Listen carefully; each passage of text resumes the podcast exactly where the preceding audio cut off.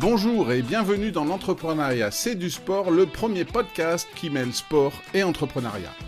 Je m'appelle Eric Allard et avec mes invités, nous allons parler des liens qui existent entre ces deux mondes. Car entreprendre, c'est au sens large du terme vouloir mener à bien un projet, que ce soit dans le sport ou dans le business. En parlant de sport, je ferai le parallèle avec ce que vivent au quotidien mes invités, qu'ils soient dirigeants, managers ou entrepreneurs. Nous évoquerons les valeurs communes à ces deux univers, comme par exemple l'esprit d'équipe, la confiance en soi, la résilience ou encore la vision à long terme nécessaire à l'accomplissement des objectifs et à l'entretien de la motivation. Et les expériences partagées par mes invités vous aideront sûrement dans l'atteinte de vos propres projets. Si l'épisode que vous allez écouter vous plaît, ou ce podcast en général, n'hésitez pas à lui donner 5 étoiles sur votre plateforme préférée, Spotify, Apple Podcast ou Deezer. Vous êtes prêts? Alors c'est parti pour une nouvelle rencontre dans l'entrepreneuriat, c'est du sport. Bonjour et bienvenue dans un nouvel épisode du podcast L'entrepreneuriat, c'est du sport. Mon invité du jour, Régis Cazin. Bonjour Régis. Bonjour Eric. Alors Régis, tu es le CEO du Arban Group. Est-ce que tu peux euh, à la fois nous en dire un petit peu plus sur euh, Arban et sur euh, comment tu en es arrivé là et qu'est-ce que vous faites exactement? Arman Group est une société industrielle. Euh, on conçoit et on fabrique des produits destinés à sonoriser des lieux publics. Ça va de, euh, de gares ou d'aéroports euh, à des lieux de culte, en passant par des salles de spectacle, des bars musicaux, des nightclubs. On travaille dans le monde entier et donc ce sont des enceintes de sonorisation avec toute l'électronique qui va avec, les amplificateurs, etc. Et on ne fait que fabriquer et on, on vend à travers des distributeurs. Voilà notre métier. Et moi, bon, CEO, je, terme très anglo-saxon, président hein, à la mmh. française. Euh, mon rôle est de, euh, bah de, manager cette équipe. J'en suis aussi l'actionnaire euh, majoritaire et de faire en sorte que tout le monde puisse travailler dans un même objectif. Et d'une équipe, d'une équipe de sport, de, de, rugby par exemple. Bah, ça va être dans l'air du temps puisque la Coupe du Monde va bientôt commencer. Exactement. Et, et du coup, aujourd'hui, Arban Group, c'est combien de personnes? On est 25 personnes, on devrait faire pas loin de 4 millions d'euros de chiffre d'affaires cette année, avec une très grosse partie d'ingénieurs et de RD euh, qui fait plus du quart du, personnel de, l'entreprise. Et quand tu dis euh, tout ce qui est salle de spectacle, vous, arrivez aussi. Euh, alors, il y a des salles de spectacle qui font spectacles musicaux, etc., mais qui font aussi sport. Donc, je pense que les deux, les deux sont là. Il y a aussi des stades. Vous avez déjà fait des, salles sportives? Oui, oui, récemment, on a équipé le, stade d'Agen de, rugby. Euh, on fait des, gymnases plus ou moins grands, des salles, des arénas. Euh, euh, on, est, on est en train de, travailler sur une aréna dans un, dans un pays du Moyen-Orient de, de 8000 places. oui, oui, le, le, sport est une part grandissante de notre, de notre activité. Et comment ça se passe quand euh, vous devez équiper une salle de sport? Est-ce que euh, euh, vous allez sur place? Parce que je pense que toutes les salles sont un petit peu différentes et, l'acoustique doit être un, petit peu différente. Et, donc, vous adaptez avec la RD que vous avez chez vous vos enceintes ou les emplacements des enceintes par rapport au stade. il faut se déplacer pour faire ça ou pas? Oui, il faut se déplacer. C'est plutôt le rôle de nos clients. Nos clients installent et, sont censés faire les études. Alors évidemment, nous les accompagnons, on les aide par notre euh, expérience, mais nous, on est fabricants, c'est-à-dire on, apporte le conseil. Euh, évidemment, euh, mais on, alors il nous arrive d'adapter les produits. La plupart du temps, ce sont quand même des produits standards, mais on va choisir le bon type de produit. On a on a 200 références de produits dans, dans l'entreprise et on peut jongler avec ces références en fonction de chaque typologie. Et même un, même projet peut être sonorisé avec des approches un peu différentes suivant les objectifs euh, du, client. Donc, sur les gros projets, on va souvent envoyer un ingénieur quand même pour s'assurer de la correspondance entre le, besoin exprimé par le client euh, et, la réalité des choses, et pour toujours trouver la, solution optimisée. Et puis ensuite, on peut envoyer euh, un ingénieur pour faire le réglage final mais toute l'installation n'est pas de notre ressort. Et comment tu en es arrivé là, du coup? Est-ce que c'est euh, une passion pour le son? Est-ce que c'est une passion pour euh, l'entrepreneuriat et puis gérer des hommes? Ou est-ce que c'est une passion pour peut-être le spectacle et tout ce qui va autour de cette sonorisation? Euh, je pense qu'il y a peu de gens euh, qui disent non, j'aime pas la musique, j'aime pas le son, euh, et on a tous ça en, nous. moi, je suis absolument pas musicien, mais j'adore écouter de la musique. je danse un petit peu et, j'ai plutôt la, version sportive de la musique. Mais je suis arrivé là parce que en fait, l'entrepreneuriat pour moi est quelque chose de, enfin, ce que j'ai toujours voulu faire et, que je fais depuis bien des années maintenant. Hein, première société a été créée en 98. Euh, quand j'avais 28 euh, ans à peu près. Euh. Alors maintenant, les start-upers, ils commencent à la sortie de l'école, voire avant même d'avoir fini leurs études, donc ça fait un peu vieux, vieux con de dire ça, mais en fait, à mon époque, c'était pas si fréquent que ça. Et, et, voilà, c'est ce qui me plaît dans ce métier, c'est Justement, un certain nombre de parallèles avec des, sports que, j'adore, comme les sports de glisse, euh, la notion de la gestion du risque, la notion euh, de maîtriser ces risques, de faire en sorte euh, que les choses se passent bien dans un environnement qui n'est pas toujours des plus accueillants. C'est ça qui m'attire dans ce métier de l'entrepreneuriat, c'est justement euh, cette euh, notion de mise en pratique de choses que j'ai appris dans le sport et qui me sont extrêmement utiles aujourd'hui dans mon, dans mon métier et ce qui me plaît. J'ai un, défaut, moi, quand euh, maintenant je, je vais, alors je ne sais pas si c'est un défaut, mais quand je vais voir des, des matchs ou des rencontres sportives, quel que soit le sport, c'est que mon, mon côté, avoir été dans le sport de haut niveau pendant 30 ans, fait que je, regarde le match, mais d'un côté, je me dis, tiens, l'entraîneur, qu'est-ce qu'il pourrait dire euh, Qu'est-ce qu'il aurait pu dire à ses joueurs pour qu'ils soient dans de bonnes conditions? Est-ce que toi, quand tu vas dans un spectacle aujourd'hui, est-ce que tu te dis, tiens, les enceintes, les enceintes ils n'auraient pas dû les mettre là, ils auraient dû faire ci Est-ce que tu as aussi un petit peu ce qu'on pourrait appeler cette déformation professionnelle? Euh, non, pas, pas paradoxalement pas. Alors, euh, je ne peux pas aller dans un lieu public sans regarder euh, qui a fabriqué les enceintes.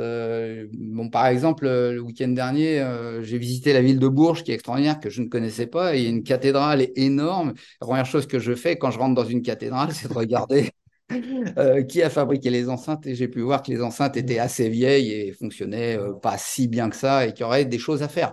Maintenant, euh, non, je me permets pas de, de, comment dire, de, non, je ne vais pas dire ah non, c'est pas bon, etc. Et je, je, je critique rarement la, concurrence. On est, on est un petit monde et, et voilà. On n'aurait pas toujours fait de la même façon. Mais non, j'ai pas cette approche de, qu'on peut avoir en sport de, vouloir coacher. Euh, euh, voilà. Par contre, euh, si j'ai un, collègue entrepreneur qui me parle de ces problématiques, je vais avoir plus une approche de, de réflexion de ce que j'aurais fait effectivement et voir le conseiller comme si j'étais un peu son, son, son coach sportif. Alors, quand, tu as bien raison de le préciser, moi, quand je dis que je me mets à la place du coach, je reste à ma place aussi. J'étais coach en bobsleigh. Euh, même quand je vais voir un match de hand, de foot, je me permettrai pas de me dire, bah tiens, j'aurais fait comme ça à sa place parce que j'ai pas du tout les compétences. Euh, et justement, on parle de sport. Euh, est-ce que est-ce qu'il y a un sport dans lequel tu aurais aimé être un champion? Est-ce qu'il y a un sport aujourd'hui que tu pratiques ou tu as pratiqué jeune? C'est peut-être euh, entre celui où tu aurais aimé être un champion jeune et celui que tu pratiques aujourd'hui, c'est peut-être des sports différents. Qu'est-ce que tu peux nous dire de, ta pratique sportive personnelle? Euh, j'ai toujours euh, énormément pratiqué de, sport. le sport, c'est mon équilibre quotidien.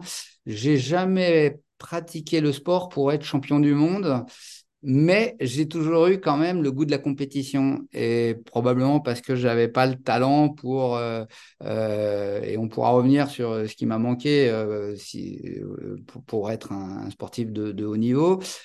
probablement d'ailleurs ce qui m'a manqué c'est la, la, volonté d'être un sportif de haut niveau. J'ai toujours fait du sport parce que j'aimais j'aimais la pratique en tant que telle qui peut être ludique ou euh, procurer du plaisir euh, pour des raisons différentes, euh, et, aussi parce que c'est un équilibre de vie.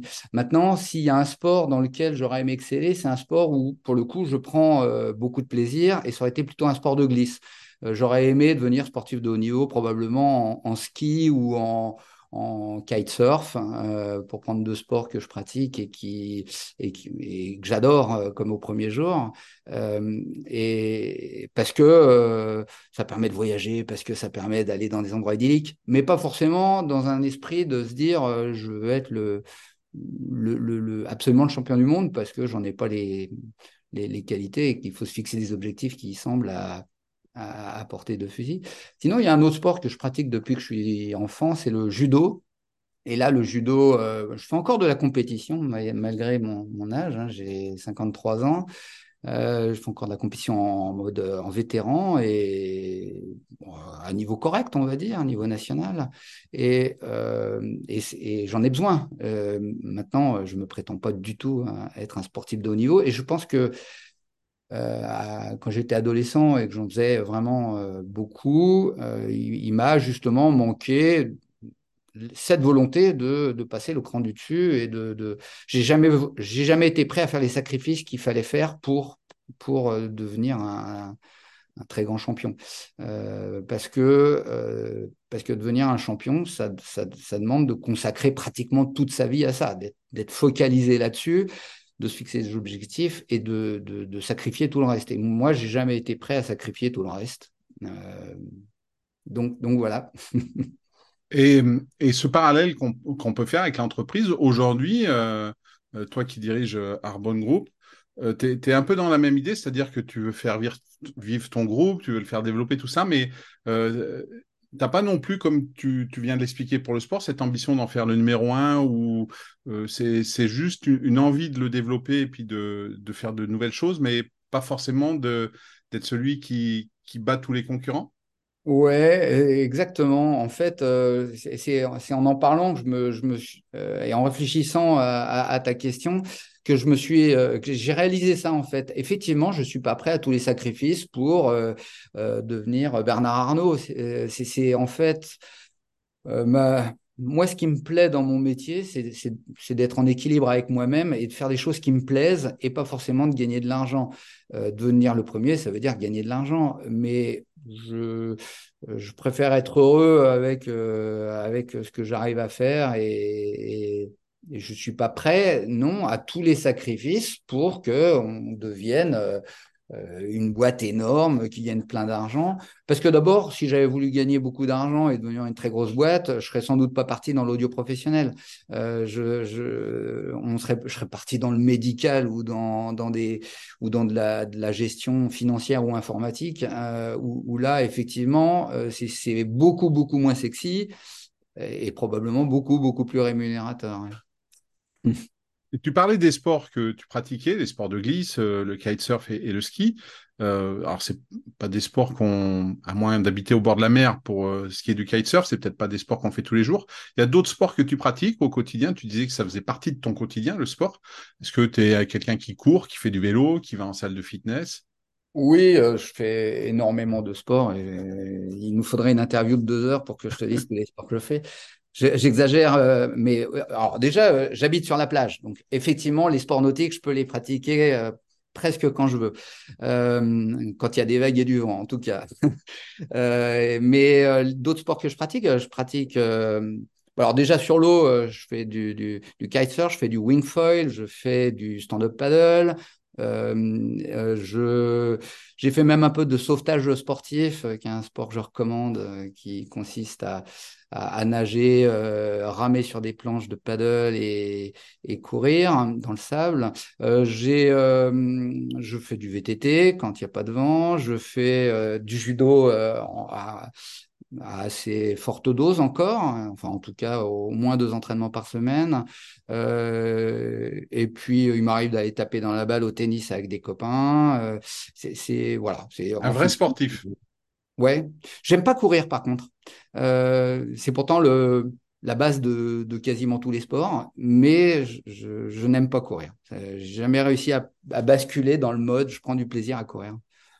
Et est-ce que c'est quelque chose que tu essayes de développer au sein d'Arbonne Group, euh, cette passion du sport, quand tu sais ce que ça peut t'apporter toi en bien-être à la fois physique, peut-être mental également euh, C'est quelque chose qui est, important pour toi au, au sein de ton entreprise? Pour moi, le sport m'apporte euh, énormément de choses. À titre personnel, c'est mon équilibre personnel. Ça me permet d'évacuer le stress, ça me permet de rencontrer d'autres gens, euh, ça me permet euh, de me sentir bien dans mon corps et qui et pour être bien dans sa tête, il faut être en général bien dans son corps.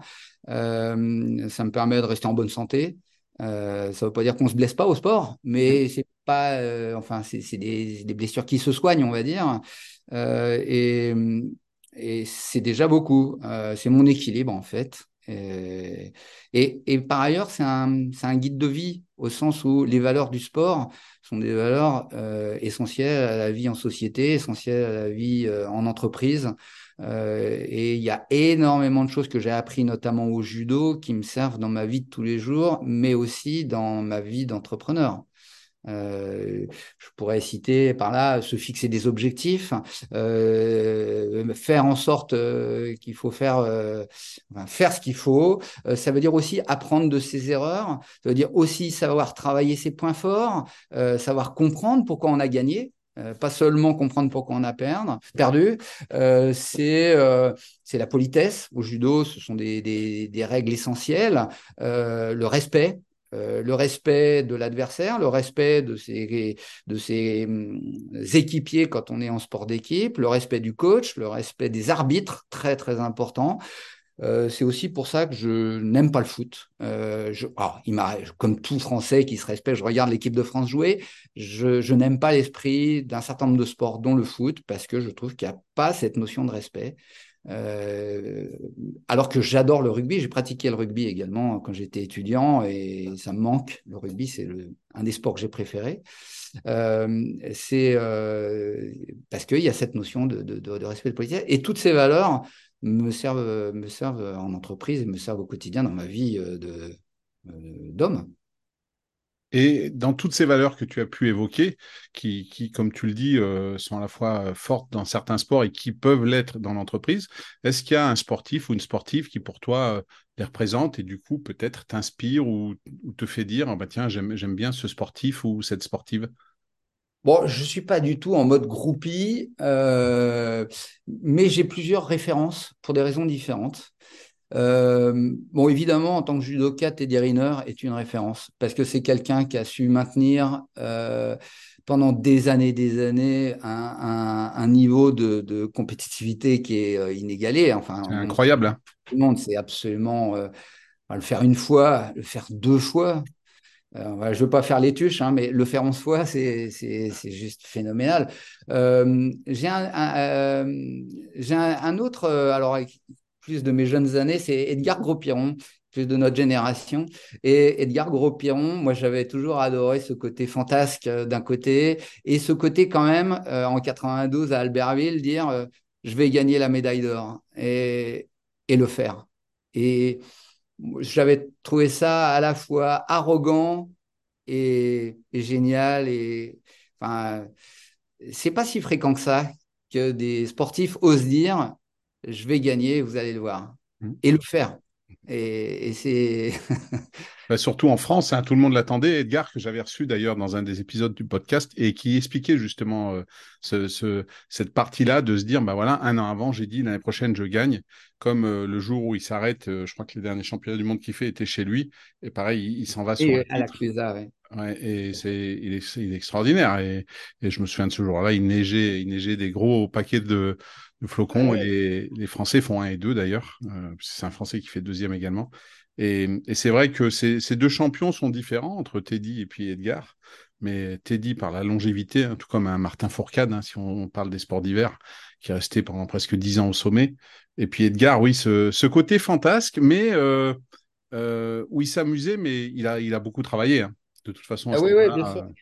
Alors bon, après des, des, des, grands sportifs euh, qui sont très respectables, il y en a, il y en a énormément et on va pas tous les citer. Mais oui, oui, voilà, c'est ces deux, ces deux noms qui, qui, qui, qui, me sont venus assez naturellement. Et tu disais que tu pratiquais le kitesurf, qui va être au, jeu l'année prochaine. Tout à fait. Est-ce que c'est un sport que tu suis dans la compétition? Les Français sont bons. Il y a eu le, le test event à, Marseille qui s'est plutôt bien passé. Est-ce que est-ce qu'il y a des noms? Est-ce que c'est euh, c'est une discipline que tu suis euh, côté performance? Mais paradoxalement, non. J'ai fait aussi beaucoup de windsurf. c'est des sports pour moi qui sont des sports plaisir absolu, des sports de sensation. Et, pour moi, ma pratique du kitesurf n'est pas celle des Jeux Olympiques. C'est-à-dire, aux Jeux Olympiques, c'est du kite foil, c'est aller vite entre deux bouées. Euh, mais d'aller plus vite que les autres. Pour moi, le kitesurf, c'est autre chose. Le, le kitesurf, c'est du surf. Le, le, le kitesurf, c'est prendre la vague, c'est la surfer, c'est s'adapter aux éléments. Euh, de même que euh, bon, en ski, j'aime beaucoup voir des compétitions de ski, mais euh, voir des images de freerider, je trouve ça hallucinant, mais je suis incapable de te, de te donner un nom de freerider. Euh, bon, si, je vais t'en donner quand même, mais ce que je veux dire, c'est que c'est la beauté de, de sport en, en, liberté. Pour moi, le kitesurf, c'est ça. C'est pas euh, je ne critique pas du tout le fait que ce soit au JO, parce que, mais c'est une discipline euh, euh, à part. Mais du coup, je ne suis pas tellement les, résultats du kitesurf en compétition ou du, windsurf, puisque le, le, windsurf est également en, compétition au, JO. alors que le judo, je, suis vraiment, je peux te donner les noms des champions, et oui, c'est un sport de compétition, c'est un sport olympique. Quand tu dis, tu parles du, du kitesurf, tu dis qu'il faut s'adapter aux, éléments euh, qui sont changeants. C'est un peu le cas aussi pour toi euh, dans ton entreprise, dans Arban, avec, bah, il y a eu la crise du Covid récemment, il y a peut-être des nouvelles tendances. Tu, fais le parallèle entre ces deux choses? Ah Oui, clairement. Pour moi, les, sports de glisse ont un, parallèle avec le monde de l'entreprise qui est absolument hallucinant, en tout cas dans moi, ma vision de ce métier d'entrepreneur bah, En fait, euh, il, faut, il y a une question de tempo, c'est-à-dire qu'il faut, faut, respecter euh, le tempo qui est donné par quelque chose d'autre. Dans les sports de glisse, c'est la vague, il faut attendre la vague, ça sert à rien de ramer comme un fou si la vague elle est pas levée. Euh, il faut, une fois que tu es dessus, il faut la surfer intelligemment, il faut pas aller se faire prendre là où elle va casser et te, te, te blesser. Et puis, il y a des endroits de la vague qui sont plus à risque, mais plus joueur aussi, et ben en fait le parallèle avec le marché il est là. Ça sert à rien de se battre sur un produit qui est en dehors du tempo du marché, qui n'est pas demandé. Euh, par contre, euh, quand euh, la vague arrive, c'est-à-dire le, le marché demande ton produit, il faut être prêt à, à surfer là-dessus et à avoir l'organisation derrière qui permet de s'adapter à, cette demande-là. Et si euh, quand, tu, euh, quand tu surfes, tu te rends compte que la vague ne déroule pas comme elle devrait, mais d'une autre façon, euh, il faut savoir accélérer, se dégager du, de, l'endroit, exactement comme un marché. Il faut savoir adapter son produit, il faut savoir adapter ses équipes, il faut savoir s'adapter soi-même. Et c'est, les parallèles sont, sont, évident et flagrant. Il y a la notion de risque également, savoir ne pas aller là où tu n'es pas prêt. Euh, si euh, tu vas dans un endroit euh, kitesurfer avec des grosses vagues qui cassent sur des gros rochers et il y a peu de vent le long des rochers, euh, tu te dis que si tu tombes, tu vas, tu vas être en très très fâcheuse posture. Ça veut dire qu'il faut peut-être pas y aller. voilà, c'est analyser les risques, savoir pas aller trop loin, mais aussi prendre des risques parce que si tu ne prends pas de risques, bah tu n'avances pas. Tu restes dans ton petit confort et finalement tu restes petit et puis tu vis pas quoi. Oui, c'est euh, prendre des risques sans aller dans une zone de danger, en fait. Voilà, c'est prendre des risques calculés. Euh, plus le risque est gros et plus tu vas gagner gros, mais par contre, plus tu peux perdre gros. C'est le principe. Et dans ton rôle de manager aujourd'hui euh, chez Arban Group, est-ce que il y a un entraîneur, un, coach d'une équipe sportive qui, pour toi, de la manière dont il gère ses sportifs, euh, pourrait, euh, aurait les qualités pour faire un bon manager en entreprise dans sa manière de gérer les temps forts, les temps faibles?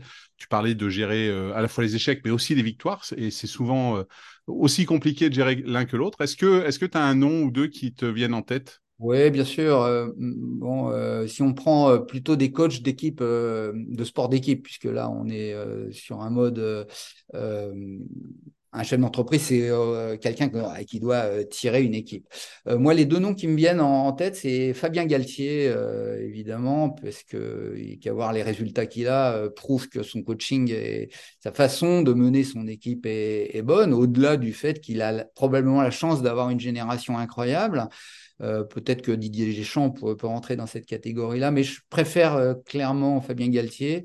Et l'autre, c'est Claude Onesta, en, euh, handball, euh, c'est pareil, euh, qui, a eu des résultats incroyables pendant des années, des années, et c'est pas le fruit du hasard, et qui a même amené, alors pour le coup, un mode de management assez original dans des sports d'équipe, qui est finalement presque un auto, euh, une sorte d'auto-management. Euh, enfin, ouais. Et, d'ailleurs, ce sont des gens qui, à mon avis, euh, enfin, on, retrouve beaucoup d'anciens coachs qui, qui, deviennent des coachs d'entreprise et, qui font du coaching de chef d'entreprise parce que, les, encore une fois, les, les parallèles sont évidents.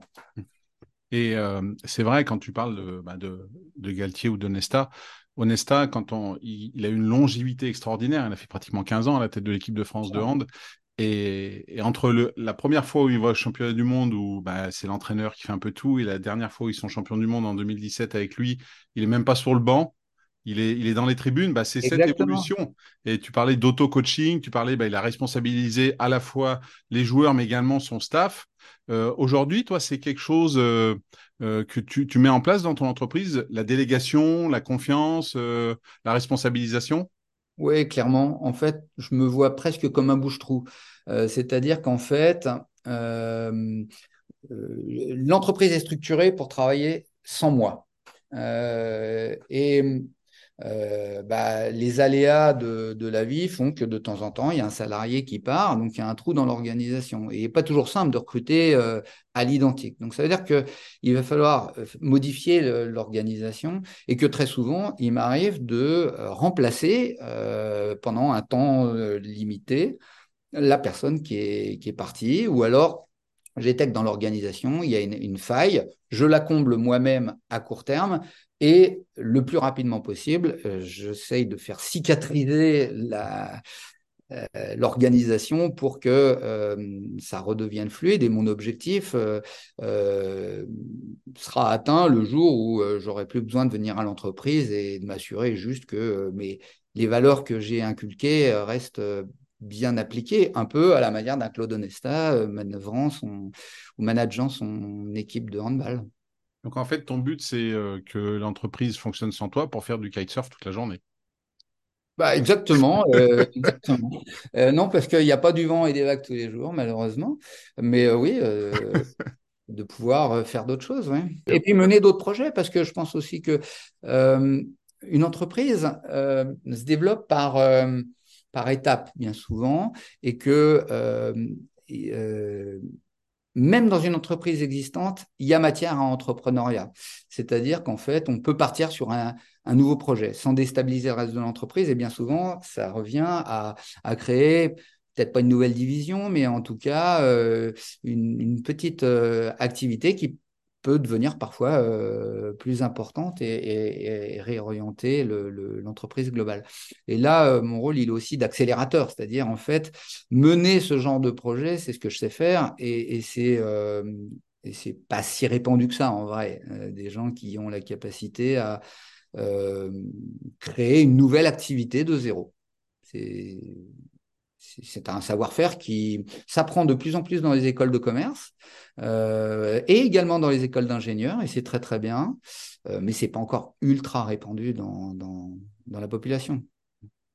Et parmi toutes les qualités euh, qu'on a pu évoquer sur à la fois le côté entrepreneur et sportif, est-ce qu'il y en a une que tu associes aux sportifs de haut niveau que tu n'as pas et que tu aimerais avoir?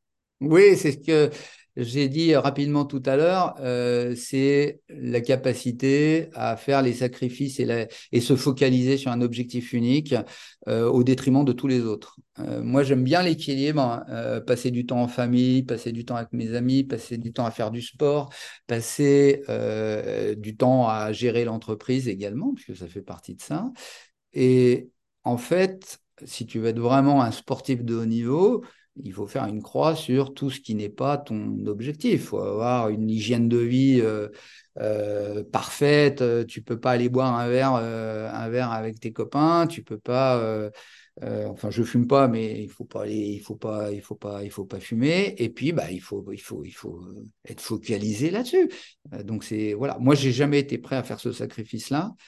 Après, savoir si j'avais le talent pour être un champion dans un un sport donné, probablement pas, parce que c'est après, ça dépend des sports. Je veux dire, il y a des sports où il est plus difficile de devenir le meilleur du monde dans un sport qui est, est, qui est pratiqué par la moitié de la population qu'un sport ultra confidentiel où, il y a très peu de licenciés. Mais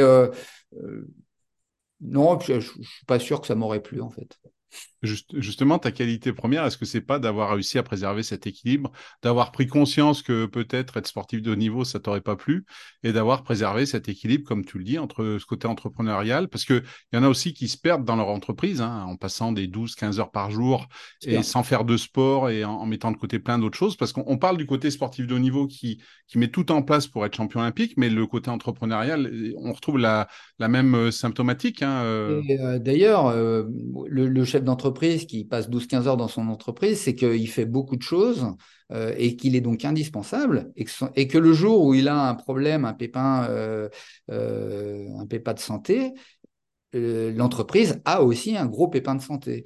Et, donc, c'est aussi une, clé de, pérennité de, la structure et de l'entreprise, évidemment, au-delà d'être une pérennité de moi-même. Mais je n'impose pas de mode de, de, de enfin de, de, règles de vie euh, aux salariés. Euh, par exemple, euh, j'ai quelques salariés qui, eux, considèrent que leur, leur, travail, c'est leur passion et, et, ils passent beaucoup, beaucoup de temps je ne peux pas leur interdire de le faire. Je, dis attention, de ménage-toi, mais euh, voilà. À l'inverse, il y en a qui sont euh, euh, qui bah, qui passent pas, enfin, qui n'ont pas les résultats et qui n'y ont pas passé un minimum de temps. Là, je me permets parfois de, de dire qu'il faut il faut se remettre dans l'axe, mais je ne juge pas des les gens ni sur le temps de travail ni sur leur implication, mais uniquement sur les résultats. Mmh. Et c'est, euh, je me l'applique donc à moi-même, euh, évidemment. C'est le propre des leaders de, de demander aux autres ce qu'on s'applique à soi-même. Oui. Tu, tu l'as évoqué un peu, un peu plus tôt, de, de dire, bah voilà, si j'avais du temps, peut-être que il y aurait d'autres projets qui pourraient se mettre en place. Justement, pour, euh, pour conclure cet épisode, est-ce que tu peux nous parler un peu Est-ce qu'il y a des projets dans les semaines, dans les mois qui viennent pour euh, Arban Group qui, qui se préparent Est-ce qu'il y a des choses dont tu peux nous, nous parler? Oui, on a toujours des projets. L'innovation fait partie de nos, nos, valeurs. Donc, on a des, on a des nouveaux produits qui, qui, sortent euh, très régulièrement et on a un très gros projet euh, pour euh, l'année prochaine. Donc, je pourrais pas dire grand Mais en fait, notre, notre, notre, notre principal projet, c'est de continuer à grossir, notamment à l'international. et on est déjà présent sur les cinq continents, mais on voudrait encore amplifier ça. Et puis, c'est continuer à, faire progresser l'ensemble euh, de l'entreprise sur tous les plans. probablement celui qui a le plus de, potentiel de croissance, c'est euh, l'aspect marketing, où je, on a des idées, on est en train de commencer à les mettre en place, mais on a, euh, on a encore oui, un beau challenge devant nous sur ces, sur ces côtés communication et, et marketing pour être à la place qu'on mérite d'être. Ce qui veut dire que tu vas devoir aussi recruter, l'entreprise va devoir grossir, etc. On est en cours de recrutement. Là, dans quelques minutes, j'ai un entretien avec euh, pour un poste de, responsable de communication. Euh, on, va, euh, on va recruter également, euh, bah là on, recrute en fabrication puisqu'on a pas mal de commandes. et puis on a, on a des ingénieurs à recruter encore, on a du commercial à recruter. C'est... Oui, oui, il y a, des recrutements. L'équipe va... Ah, on, a, on a passé une, une phase Covid extrêmement compliquée dans nos métiers. tous les lieux publics étaient fermés, tous les festivals de musique étaient à l'arrêt pendant deux ans, donc tous les investissements ont été complètement à l'arrêt. Euh, on a perdu à peu près la moitié du chiffre d'affaires. Hein. Pendant deux ans, c'est très long et très dur. On n'a été pas si aidé que ça euh, finalement par, euh, par l'État. On a réussi à survivre. Et là, on, dépasse, on redépasse à nouveau ce qu'on faisait avant la crise Covid.